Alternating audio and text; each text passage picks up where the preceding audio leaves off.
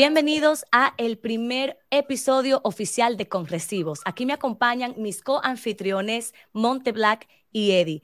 Este tema de hoy va a estar, uff, súper caliente porque vamos a estar hablando de los documentos clasificados que se le encontraron a el actual presidente de los Estados Unidos, Joe Biden. Vamos a comparar también en el caso con el caso Maralago, como le llamo yo, que es el caso de los documentos clasificados de Donald Trump. Vamos a hablar del techo de la deuda y vamos a explicar a fondo lo que significa, porque yo sé que es un tema muy confuso para muchas personas y si nos da tiempo, también estaremos hablando del Pinocho en el Congreso, George Santos, ese que se inventó una hoja de vida totalmente ficticia para poder llegar al Congreso de los Estados Unidos. Y empezamos de una vez. Empezamos a hablar de los hechos de lo que sucedió con los documentos del presidente Joe Biden.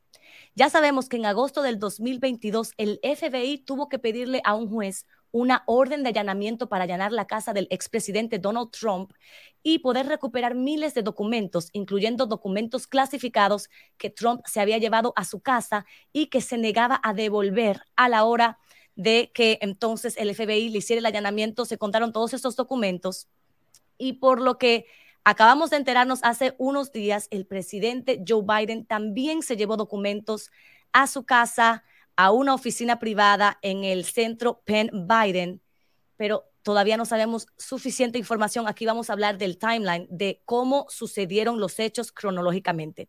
Y todo empezó el día 2 de noviembre, mientras unos abogados personales de Biden recogían una oficina privada que Biden ocupaba en el centro de estudios Penn Biden en Washington, D.C inesperadamente encontraron menos de una docena de documentos clasificados en un armario con llave. Estos inmediatamente notificaron a la Administración Nacional de Archivos y Registros, a la cual, por sus siglas en inglés, yo estaré llamando NARA en este episodio, que es la agencia gubernamental que preserva y mantiene estos materiales y los pone a disposición para investigación. La legislación estadounidense obliga a los altos funcionarios a entregar estos archivos oficiales el material, a los archivos oficiales, el material confidencial que hubieran manejado en el cargo. El NARA, por sus siglas en inglés, básicamente se adueña de estos documentos de un término presidencial una vez que termina el término. Los abogados de Joe Biden encuentran estos documentos, contactan inmediatamente al NARA para enviar los documentos encontrados.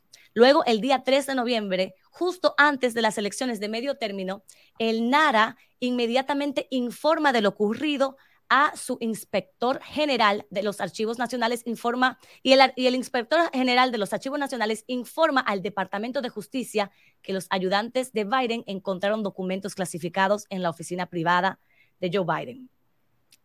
Luego de esto, básicamente, los abogados de Joe Biden siguieron buscando para poder colaborar con el NARA. Siguieron buscando para ver si en otros lugares donde Biden había guardado archivos de cuando era vicepresidente, también habían encontrado, a ver si se encontraban documentos. Y en realidad sucedió lo que todos temíamos, que se encontraran más documentos. Y básicamente en noviembre 10 el FBI y el Departamento de Justicia informan a los abogados de Biden que empezó la evaluación para saber qué tan comprometedores e-, eran estos documentos y también para saber si fue que Joe Biden había, había puesto estos documentos él mismo, si alguien los metió en las cajas entre otras cosas. Y después de que empezó esta primera investigación por parte del Departamento de Justicia y el FBI en noviembre 14, el fiscal general Merrick Garland le pide a John Lausch, un abogado asignado por Trump, que se encargara de la investigación. En diciembre 20, los abogados de Biden, quienes después de encontrar los documentos clasificados empezaron a buscar en otros lugares, afirmaron que ellos habían encontrado documentos en el garaje de una casa privada de Joe Biden.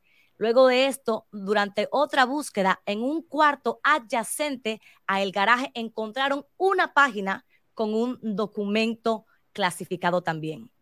En diciembre 21, los abogados de Biden entregan estos documentos encontrados en el garaje y en el cuarto adyacente al Departamento de Justicia. Ya en enero 5, el abogado Lauch revela el resultado de su investigación en cuanto a los documentos clasificados encontrados en posesión de Biden y recomienda que se asigne un abogado especial o un fiscal eh, especial, que fue lo mismo que sucedió en el caso de Donald Trump.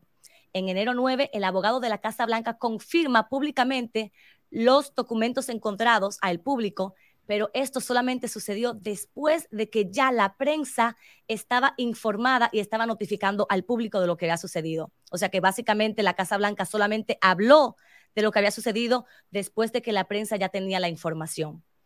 En enero 11, los abogados de Biden, quienes continuaban la búsqueda de documentos en diferentes lugares, eh, básicamente se pusieron de acuerdo para tener una relación abierta con el NARA de cualquier, para continuar buscando documentos y colaborar con ellos.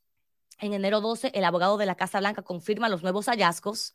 Este mismo día, un consejero de la Casa Blanca con autorización de seguridad viaja a la residencia de Biden en Wilmington para asegurar la entrega de los documentos encontrados.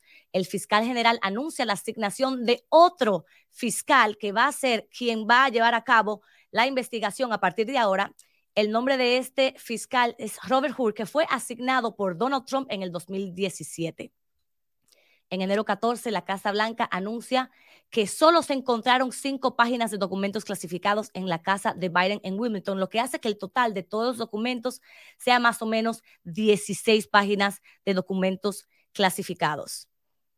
Antes de continuar comparando el caso de Joe Biden con el caso de Donald Trump, quiero que me cuentes, Eddie, cuál fue tu reacción al ver las noticias de que, al igual que Donald Trump, al presidente Biden se le encontraron documentos clasificados? Bueno, mi reacción realmente fue la misma cuando supimos acerca de Donald Trump. En el caso de Donald Trump, yo dije, bueno, hay que investigar primero y saber qué va a pasar. En este caso voy a decir lo mismo. Yo quiero que el Departamento de Justicia investigue y luego saquemos la conclusión. Monteblack. Bueno, mi reacción fue diferente. A mí me parece que esto fue un error muy estúpido por parte de Joe Biden y su equipo. nuevamente, no hay ni, y ya vamos a entrar en ese tema, no hay ni punto de comparación en lo que hizo Joe Biden con lo que hizo Donald Trump, pero sin embargo, esto le da leña al fuego y yo pienso que hay muchas, no pienso que sea algo totalmente grave, sino simplemente algo estúpido y cuando estemos terminando el tema, quiero dar opiniones adicionales porque no quiero darlas antes de que hablemos de lo que vamos a hablar de ahorita. Este, pero esa es mi opinión inicial. Pero ¿qué piensan ustedes de que la administración de Joe Biden se quedó callada durante el periodo de elecciones, porque obviamente esto iba a afectar en las elecciones en, los, en la cual nos fue súper bien. ¿Qué piensan ustedes del hecho de que la administración de Joe Biden se quedó callada, sino hasta que ya la prensa tenía la información? Esperaron todo este tiempo para enero antes de hablar de lo que había sucedido. ¿Qué piensan ustedes de esto?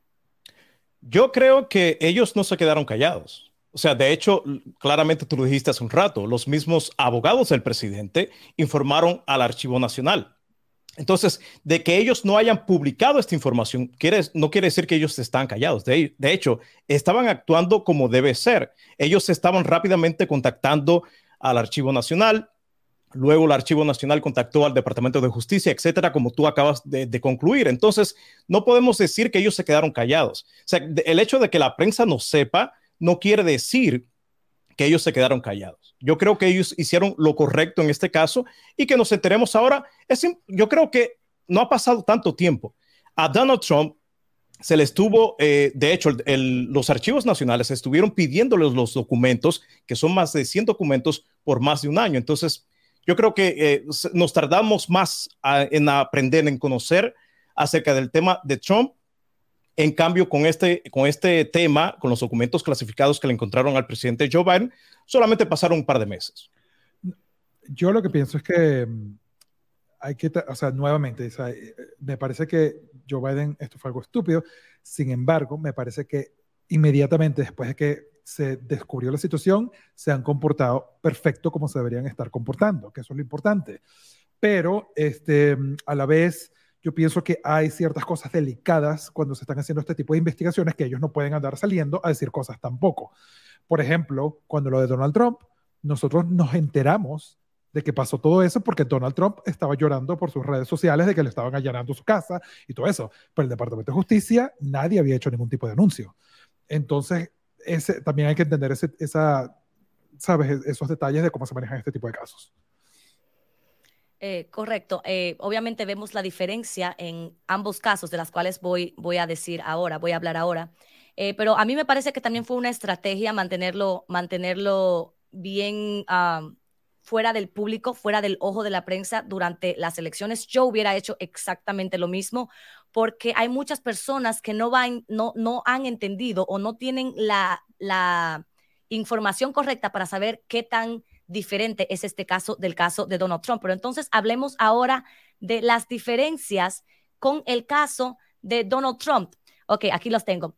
Lo primero que debemos distinguir de ambos casos es que el NARA estaba pidiendo a Trump estos documentos clasificados por casi un año y a pesar de que Trump tuvo múltiples oportunidades de entregarlos y que incluso sus abogados firmaron un juramento escrito diciendo que ya habían entregado todos los documentos cuando el FBI allanó la casa, encontraron miles de documentos que, pertenecían al NARA, incluyendo documentos clasificados. En el caso de Biden, estos documentos fueron encontrados por casualidad y los abogados de Biden inmediatamente contactaron a las autoridades correspondientes para devolverlos. Otra cosa que hay que tener pendiente es que, contrario al caso Trump, el NARA no estaba buscando activamente los documentos encontrados en Biden. Lo segundo es que Trump sabía que estos documentos no le pertenecían y aún así se los llevó. Él incluso le ha pedido públicamente a el FBI que le devuelva los documentos porque supuestamente les pertenecen. En el caso de Biden no existe la intención de haberse llevado estos documentos y fueron encontrados por casualidad. Por otro lado, la cantidad de documentos encontrados. En el caso de Biden estamos hablando de más o menos 16 documentos clasificados. En el caso de Donald Trump, entre todos los documentos que le pertenecían al NARA, habían 184 documentos clasificados y muchos de ellos eran ultra secretos.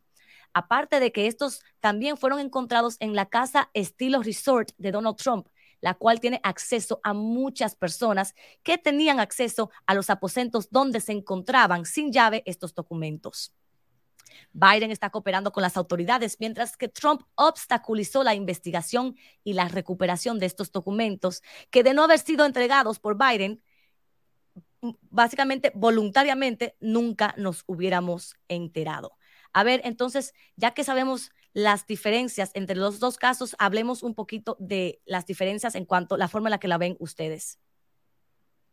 Bueno, en el caso mío, yo creo que es una diferencia uh, abismal entre los dos casos. En primer lugar, ya tú has explicado cuál es la transparencia que utilizó el equipo del presidente Joe Biden para entregar estos documentos.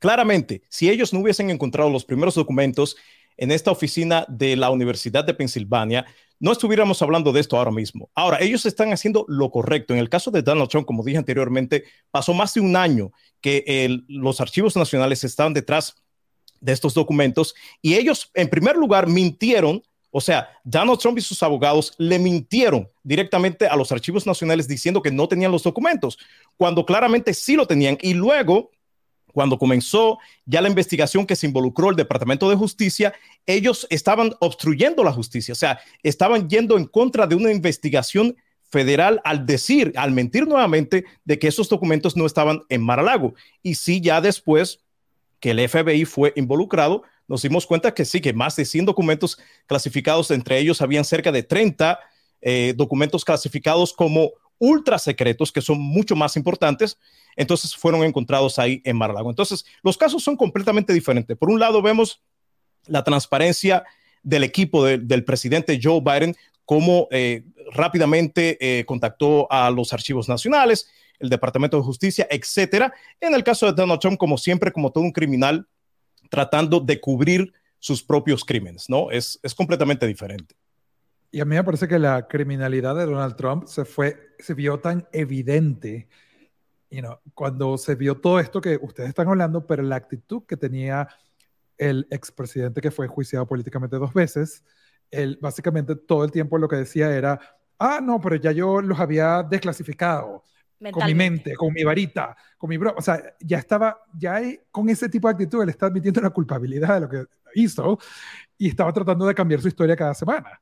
Eh, y eso es totalmente diferente a lo que estamos viendo del presidente Biden actualmente, como ellos han cooperado totalmente, y es una situación totalmente diferente. Lo que pasa es que a veces, desafortunadamente, el país está lleno de gente que es muy estúpida y les gusta hacer este tipo de comparaciones. Pero los dos puntos que yo quiero más críticos que yo pienso de esto es, primero, qué casualidad que ahora de golpe a los republicanos les importan los documentos clasificados, después es que nosotros tenemos meses hablando de esto y a ellos no les importaba. Pero ahora sí les importa, qué raro eso, ¿no? Y segundo, algo que yo sí pienso que está de parte de Joe Biden, porque esta, como decimos en Venezuela, guachafita, se tiene que acabar. Esta ridiculez de que cada quien se lleva papeles clasificados para sus casas, para sus oficinas, ¿qué es eso? Esos documentos no deberían salir de nada aquí. Y si Joe Biden de verdad está arrepentido de lo que pasó, deberían cambiar el sistema porque sinceramente el sistema claramente no está funcionando. Y tiene que haber un sistema donde se sepa dónde está cada documento y que estén buscando esos documentos y que nada salga a la Casa Blanca o de sitios de seguridad, porque esta guachafita no puede seguir. Mira, antes que pases a Heidi, que quería decir algo también. Eso es muy importante lo que acabas de decir, ¿no? Es, es un acto criminal eh, llevarse sus documentos eh, fuera de lugares donde deberían estar. Y claramente estos documentos deberían estar en los archivos nacionales. Ahora, hay una narrativa republicana que está corriendo por todos los medios, todas las redes sociales, que habla acerca de que, bueno, en el caso de Donald Trump, como él era el expresidente o es el expresidente, era presidente cuando se llevó los documentos, él pudo tener acceso a estos documentos porque era el presidente, pero el vicepresidente no tiene acceso a los documentos. Eso es completamente falso. Eh, existen órdenes ejecutivas, por ejemplo, no solamente firmadas por Barack Obama en el 2009, donde claramente se habla acerca de la autoridad que tiene el vicepresidente para tener acceso a estos documentos clasificados, pero también ocurrió en la administración de George W. Bush, donde claramente él eh, creó otra orden ejecutiva en el 2001-2003, después de los atentados del 11 de septiembre, donde le permitía a su vicepresidente tener acceso a documentos clasificados. Entonces, la narrativa de que Joe Biden no debió llevarse sus documentos porque era vicepresidente es completamente falso. Sí, yo estoy de acuerdo que ni él, ni, Donald Trump, ni ninguna otra persona debe sacar estos documentos de lugares donde deben estar, como por ejemplo los archivos nacionales. Pero es completamente falso de que los vicepresidentes no pueden tener acceso a estos documentos clasificados. Eddie, y para aclarar y agregar un poco más ahí, no solamente vicepresidente, muchas personas tienen acceso a estos documentos. Son muchas personas, no son solamente ellos dos. Pero la cuestión es que no tienen que sacarlos de donde deberían estar. O sea, ese es el meollo. Acordémonos que en el caso de Joe Biden, él no fue quien empacó las cajas. Fueron sus ayudantes que empacaron las cajas. Sin embargo, en el caso de Donald Trump, él activamente estaba llevándose estos documentos que él decía que, que les pertenecían, porque para él era como si fuera un souvenir de lo que él había logrado. Como un ejemplo, la carta con, ¿con quién fue la carta? No me acuerdo. Kim Jong-un. Exacto, exacto. Entonces yo digo, esos fueron como souvenirs. So, ahí también hay una gran diferencia. Joe Biden, a Joe Biden le empacaron estas cajas, eh, contrario a Trump, que activamente estuvo participando en la colección de documentos antes de irse a la presidencia. Y recordemos que otra cosa es que Donald Trump, para justificar que se llevó estos documentos, dijo que él mentalmente haciendo, haciendo mm, había básicamente desclasificado estos documentos. Y también la gran diferencia que existe es que el, que, el, fiscal general que está investigando la forma en la que Trump se llevó estos documentos clasificados, lo que está averiguando o buscando la, información que está buscando es para ver si Donald Trump y sus ayudantes violaron la ley federal al obstruir el proceso de recolección de documentos o si destruyó materiales del gobierno. Y esto no es el caso de Joe Biden, que en el momento que se enteró de que estos documentos existían, en ese mismo momento se puso en colaboración con el NARA para entregar los documentos encontrados. O sea, son dos casos totalmente diferentes y creo que los demócratas, en lugar de ver esto como algo que los está perjudicando, deberían aprovechar para decir, miren, a nosotros también nos pasó y sin embargo, miren la manera tan diferente a la republicana en la que nosotros respondimos e inmediatamente entregamos estos documentos, que de lo contrario, el NARA nunca se hubiera enterado. Es que en mi opinión, esto más bien ayuda al caso de procesar cargos criminales en contra de Donald Trump, porque tenemos el gran contraste de cómo los dos están manejando la situación y por qué uno tiene que ser procesado criminalmente. Esa es mi opinión. Y también algo muy importante antes de terminar el tema, no sé si ya lo vas a terminar, Heidi, pero bueno. No, no, no, continúa. Me parece que esto es lo más importante de la semana y del mes. Exactamente. Es muy importante saber que eh, sí es un acto criminal sacar esos documentos de los lugares donde no deben estar. Entonces, si al concluir esta investigación que está llevando a cabo este fiscal especial de apellido Hare, quien fue nombrado por Donald Trump para que vean la transparencia que hay en toda esta investigación, ya que el que debería estar investigando es el mismo Mary Garland, quien es el jefe del Departamento de Justicia, eh, pero no lo está haciendo. Él obviamente asignó, como debe ser, una persona completamente independiente a su, a su oficina, ¿no? Ahora, si al concluir esta investigación queda demostrado que eh, Joe Biden es culpable de haber eh, llevado estos documentos a su casa, a su garaje, a la oficina que él ocupó ahí en la Universidad de Pensilvania, ¿sabes qué? Ya es culpable. Yo no, yo no voy a tapar el sol con un dedo. Y yo creo que esto eh, le va a hacer muy mal a su imagen para él poder postularse como el candidato demócrata para el 2024. Yo creo que deberíamos primero claramente esperar los resultados de, estos, ah, de esta investigación independiente y luego hablar de eso, pero yo creo que si él llegaría a ser encontrado culpable por llevar a cabo esto de eh, llevarse esos documentos a donde no debió llevarlos, él debería eh, ya ir pensando en retirarse. Esa es mi opinión acerca del caso. Estás en mute, creo, eh, Yo estoy de acuerdo y esa es la gran diferencia entre los demócratas y los republicanos. Nosotros no estamos en un culto. Si, si Joe Biden tiene criminalidad en esto, yo estoy de acuerdo con que pague y que tenga las consecuencias que tenga que tener. Quisiera escuchar a un republicano diciendo lo mismo de Donald Trump. Exacto, pero obviamente sabemos que esto no va a suceder. Algo que antes de terminar, para terminar, quiero poner lo que dijo Joe Biden al respecto. dice, la gente sabe que tomo en serio los documentos clasificados y el material clasificado. Como parte de ese proceso, mis abogados revisaron otros lugares donde podrían almacenarse documentos de mi época como vicepresidente y terminaron la revisión anoche.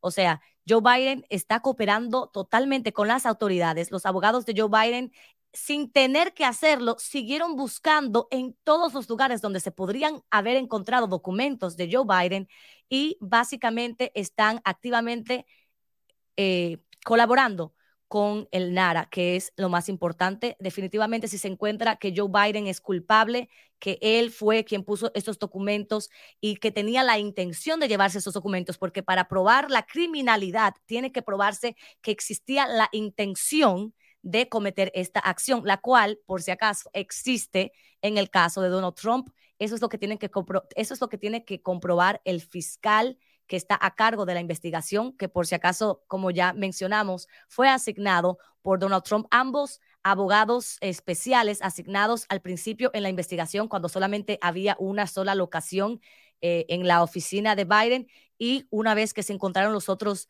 las otros, los otros lugares, Ambos fueron asignados por Donald Trump y eso también ayuda para que las personas entiendan la imparcialidad con la que se está llevando a cabo el proceso, que es la misma imparcialidad que se está llevando en el caso de Donald Trump. Ahora hablemos un momento de algo muy importante que está sucediendo en el Congreso de los Estados Unidos y es que los republicanos básicamente quieren dejar de pagar las deudas de los Estados Unidos. Vamos a hablar del techo del límite de, deuda que muchas personas no entienden y queremos explicarles para que ustedes entiendan la importancia que tiene. Y básicamente, el Departamento del Tesoro dijo este viernes que espera que Estados Unidos alcance el límite de deuda actual de 31.38 mil millones de dólares el 19 de enero. Después de eso, el gobierno tomará medidas extraordinarias que podrían extender el plazo hasta mayo o junio para evitar el incumplimiento. Pero, ¿qué es el techo de la deuda y por qué hay tanto revuelo? Bueno, el techo de la deuda es un límite legal establecido por el Congreso sobre la cantidad de dinero que Estados Unidos puede pedir prestado. Estados Unidos gasta más de lo que ingresa y tiene que pedir prestado para compensar la diferencia. El techo de la deuda limita cuánto dinero puede pedir y precisamente por esto el Congreso tiene que aumentarlo para que el Departamento de Tesoro pueda pagar todas las facturas del país en su totalidad y a tiempo. Muchas personas piensan que el aumento del techo de la deuda le da permiso al país para gastar más dinero. Sin embargo, lo que hace es aumentar el techo de la deuda para pagar las facturas que Estados Unidos ya debe. Es como cuando tú tienes una tarjeta de crédito y la estás usando durante todo el mes. Al final te llega una factura de todo lo que debes, que ya consumiste y lo cual tienes que pagar. No actuar a tiempo podría resultar en algo catastrófico para los Estados Unidos. No solamente se pierde el estatus o reputación que tienen los Estados Unidos, sino que podría ocasionar el cierre momentáneo de las funciones del gobierno federal y una crisis en el mercado mundial. Programas como el Seguro Social y Medicare podrían verse afectados. Millones de personas dependen de estos pagos para sobrevivir. Algunas agencias gubernamentales no esenciales se verán obligadas a cerrar temporalmente hasta que el Congreso llegue a un acuerdo bipartidista. La última vez que Estados Unidos alcanzó su techo de deuda fue en el 2011, provocando un daño casi irreparable para la economía estadounidense, pues este tardó meses en recuperarse. Obviamente ya sabemos por qué los republicanos están, están impidiendo que se, aumente el techo de la deuda. Eh, ¿Por qué no nos cuentas, Monteblack, tú qué piensas al respecto? Estás en mute. Me le paso en eso. Este, esto es simplemente una continuación de la narrativa de los republicanos de que quieren afectar a la gente que necesita cosas del gobierno, digamos, y están utilizando este tipo de tácticas simplemente para llegar a un momento donde empiecen a negociar qué cosas se pueden recortar para que no, para que, para hacer algún tipo de aumento del, del techo del, de la deuda y como sabemos, Kevin McCarthy hizo un trato con los radicales republicanos y básicamente él ahorita está básicamente a la merced de ellos. Un punto que quiero recalcar muy importante, Heidi, de cuando esto pasó en el 2011, el crédito de Estados Unidos fue eh, bajado de AAA a AA+, y hasta el sol de hoy no se ha recuperado. Y eso es algo que nos afecta a todos, porque todo se pone más caro. Así tú no estés recibiendo el gobierno, el, préstamo de tu casa te va a costar más, lo que estés haciendo en las tarjetas de crédito te va a costar más, pedir dinero en general te va a costar más. Así que nos afecta a todos. Y esto es simplemente algo básico, como tú dijiste, Katie, no es darle autorización a que gastemos más, pero es pagar nuestras deudas, lo que ya acordamos que íbamos a hacer. Y cuando dejamos de pagar nuestras deudas, bueno, básicamente ya eso, de, eh, eso va a desestabilizar los sistemas financieros mundiales porque Estados Unidos es el centro del mundo financiero. Y, esto tiene muchas repercusiones que nunca las hemos visto y no las sabemos. No sabemos realmente qué es lo que va a pasar porque esto nunca ha pasado. Pero lo poco que hemos visto es que perdimos el crédito de Estados Unidos y no lo hemos recuperado en, 10, en más de 10 años ya. Yo creo que esto es lo mismo ¿no? que le pasa a las personas que tienen mal crédito. ¿no? Si, si no aumentamos eh, el límite de la deuda del gobierno, le pasa lo, mismo que las personas que, eh, o sea, que consumen más de lo que ingresan de dinero, ¿no? Que poco a poco el crédito se le va dañando y esto es lo que precisamente está tratando de decir o que acaba de decir Monteblack. Ahora, algo muy importante que yo creo que se debe hacer y voy a decir por qué no se va a hacer. Yo creo que Estados Unidos debería hacer lo mismo que hizo eh, Dinamarca, por ejemplo, que ellos, que es el único país aparte de Estados Unidos que tiene este límite de la deuda del gobierno, ellos subieron, ellos pusieron un límite de deuda tan alto que nunca jamás lograrán llegar a este límite. Ahora, en Estados Unidos deberíamos hacer lo mismo, pero claro, no va a ocurrir porque nuevamente los republicanos tratarían de bloquear un tipo de ley como esta, porque esta es una herramienta que ellos siempre utilizan para lograr sus metas. ¿Cuáles son las metas? Al no elevar eh, el límite de la deuda, obviamente tratar de negociar para recortar eh, programas sociales tan populares como, por ejemplo, el Seguro Social, el Medicare, del cual millones de norteamericanos eh, dependen de ellos, ¿no? Entonces, los, mira, los republicanos son bastante inteligentes. Ellos no van a pasar nunca una ley que específicamente, que explícitamente diga que van a hacer recortes al Seguro Social, al Medicare y a todos esos programas sociales, porque son muy populares. Eso sería prácticamente un suicidio político al ello hacer eso, porque saben que estos programas son demasiado populares. De la forma que ellos lo quieren hacer es de esta forma. O sea, tratar de no eh, levantar el límite de la deuda en este momento, utilizar esto como herramienta para poder hacerle recortes a estos programas tan populares. Definitivamente, esto es una muestra más de que los republicanos no les importa el pueblo norteamericano. A ellos lo que les importa es simplemente pasar leyes que solamente benefician a las grandes corporaciones y al 1% de este país, los más ricos, los ultra ricos de esta nación. Lo interesante de esto, eh, Eddie, es que estoy, estoy, totalmente de acuerdo en todo lo que dijiste, pero a la vez yo veo que aquí va a haber una dinámica política en la cual la Casa Blanca y los demócratas a lo mejor simplemente se van a quedar como que fijos en su posición y van a esperar es que los negocios y las compañías son los que les van a tener que poner presión a los republicanos, porque todo esto les afecta a ellos. Entonces es interesante porque a la vez los republicanos sabemos que siempre lo que quieren es a las compañías, pero las compañías no quieren esto tampoco. Entonces, esto va a crear una dinámica interesante de presión hacia los, republicanos de las mismas personas que ellos están protegiendo y yo pienso que va a ser interesante. Creo que es un riesgo muy alto esperar, porque ya hemos visto cómo los republicanos se desenvuelven. Y obviamente ellos están, ellos están buscando concesiones para poder subir el límite. Y la verdad es que lo que yo estoy pensando es que sí, ellos tienen la presión de que sus donantes son precisamente las personas que más se van a ver perjudicados si ellos no llegan a un acuerdo con los demócratas. Ya los demócratas, Joe Biden, ya tienen una posición. Nosotros no vamos a hacer concesiones porque las concesiones básicamente nos hieren a nosotros, a la, a la, a la persona común y corriente en este país. Es básicamente abandonar a estas personas que están recibiendo un cheque de 700 dólares que con 700 dólares nadie vive en este país y ellos literalmente quieren recortar las ayudas que reciben estas personas que ya de por sí están viviendo en pobreza. Los, los demócratas no estamos dispuestos, me incluyo porque yo tampoco estoy de acuerdo con que hagan estas concesiones, pero ahora solamente nos queda esperar a ver qué va a pasar con los republicanos y ya sabemos que Kevin McCarthy la tiene muy difícil porque tal vez si él no hubiera hecho tantas concesiones a los radicales que tiene en su, en su grupo de republicanos, tal vez él diría, sabes qué, esto es demasiado importante, vamos a hacerlo de todos modos, pero ahora él tiene que complacer a Lauren Boebert y a todos los radicales que él tiene ahí. Sí, yo me imagino que la única manera de salir de esta situación va a ser con algún tipo de trato con los demócratas, pero stay tuned, como dicen. Vamos a ver qué pasa. Bueno, a pesar de que el límite de deuda se va a alcanzar este jueves, este jueves 19. Ah, ok, eh, todavía dice la, la secretaria ¿no? del Tesoro, Janet Yellen, que todavía hay un fondo que se puede utilizar hasta el mes de junio. O sea, tenemos varios meses. O sea, yo sé que las televisoras allá afuera están diciendo, este jueves vamos a alcanzar el límite de la deuda del gobierno, se va a acabar el... No, no, no se va a acabar el mundo.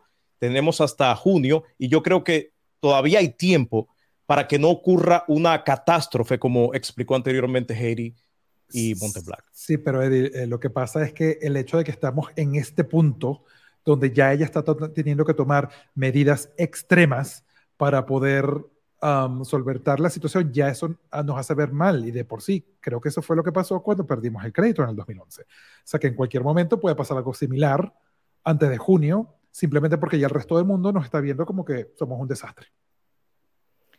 Exacto. Aquí quiero agregar rápidamente, antes de cambiar al próximo tema, el, a ver cómo hago para que salga grande. Quiero que la gente pueda ver aquí cómo estamos en este momento. Básicamente podemos ver en cuanto a la deuda dónde estamos y dónde vamos a llegar el día 19 de enero. Esa línea que está siendo la más la que está más arriba, básicamente ahí es donde, donde estamos llegando el día jueves. Y bueno, eh, Obviamente vamos a ver el escándalo, el circo que se va a armar en el, en el Congreso, como todos los años, después de, después de Obama, si no me equivoco, fue que empezaron a hacer este show con, el, con, con hacer esta, este tipo de, ¿cómo se dice? De extorsión, básicamente, al, al, al, al, presidente que esté en ese momento. Así que nos toca, nos toca ver qué va a pasar, qué va a pasar con esto. No sé si tenemos tiempo para hablar del próximo tema. Ya quiero aclarar una cosita rapidito para que la gente escuche esto también. A ver en la historia, esto del techo de la deuda no era controversial. Esto era algo bipartidista que siempre se aprobaba. Esto es desde que los republicanos se radicalizaron y están empezando a usar esto como una herramienta para la extorsión de ellos. Pero esto no era un problema antes. Y estos son el tipo de cosas que, como hay una corrupción total del gobierno de cómo los republicanos en el poder lo que hacen es destruir todo. Exacto, si no me equivoco, esto empezó con Obama. Sí, en el 2011, esa fue la primera Porque ellos nunca van a poder perdonar que el pueblo estadounidense haya elegido a un hombre negro para gobernar. Eso lo vamos a pagar por siempre. Y, es muy importante lo que tú dijiste, Monteblack, y también lo que tú dijiste, Heidi. Eh, ellos lo que quieren hacer, o sea, los republicanos, la intención de los republicanos es destruir. Ellos es crear el caos para destruir el gobierno y luego de destruir el gobierno decir, viste, yo estaba en lo correcto, el gobierno no funciona los grandes gobiernos no funcionan. Esa es la idea de ellos. Esa es prácticamente la idea de ellos. Pero claramente ellos mismos son los que están destruyendo el gobierno. No, no es que el gobierno no funcione, es simplemente que ellos quieren que el gobierno no funcione. Y por eso que yo estoy de acuerdo en, en que los dos cuerpos, como el Senado y la, y la Cámara de Representantes, deberían ser cuerpos mayoritarios, que con mayoritarios ya tú puedes controlar todo, porque, porque si no, estamos en este juego de obstrucción todo el tiempo, por lo menos en el Senado. ¿Entiendes? El Senado eh, básicamente está hecho para que los republicanos puedan obstruir a, los demás. Y entonces yo pienso que deberíamos dejar que la mayoría gobierne y ya. Y tener las consecuencias de cada elección. Porque ¿qué pasa? Gana un demócrata y todavía los republicanos pueden obstruir y quedan mal los demócratas. Pero ahí está la cosa. Si ya sabemos cómo funciona, entonces lo que tenemos que hacer es la gente salir a votar, porque si salimos a votar con toda esta información, créeme, si la gente tuviera el conocimiento de qué es lo que pasa cada vez que los republicanos tienen un poquito de poder, la gente saldría a darle esa mayoría que necesitan los, los demócratas.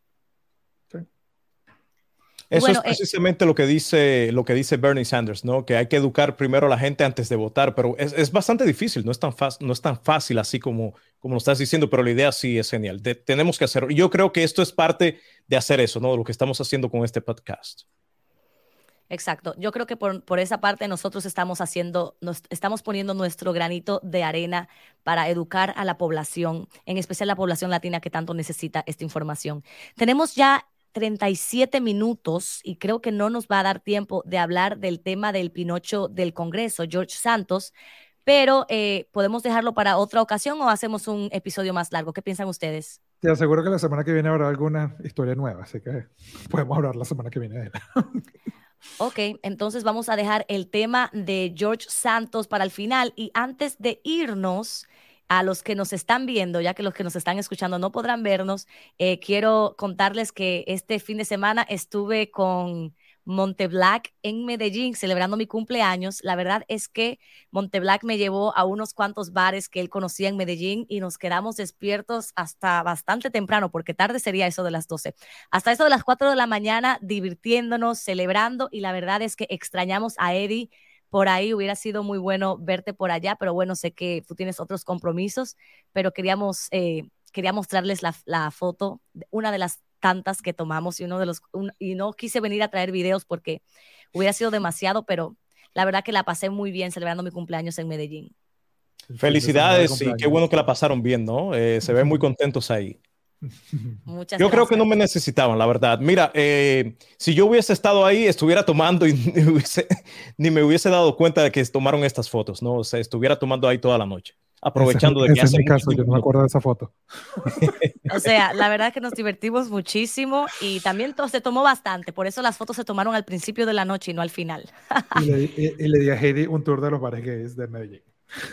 La verdad, y estuvo más divertido que los demás, la verdad, para serte sincera. Y bueno, cerramos diciéndoles que el día 25 de enero vamos a traer otro otro episodio que estará conducido esta vez por Monte Black, así para que sepas que el trabajo lo haces tú.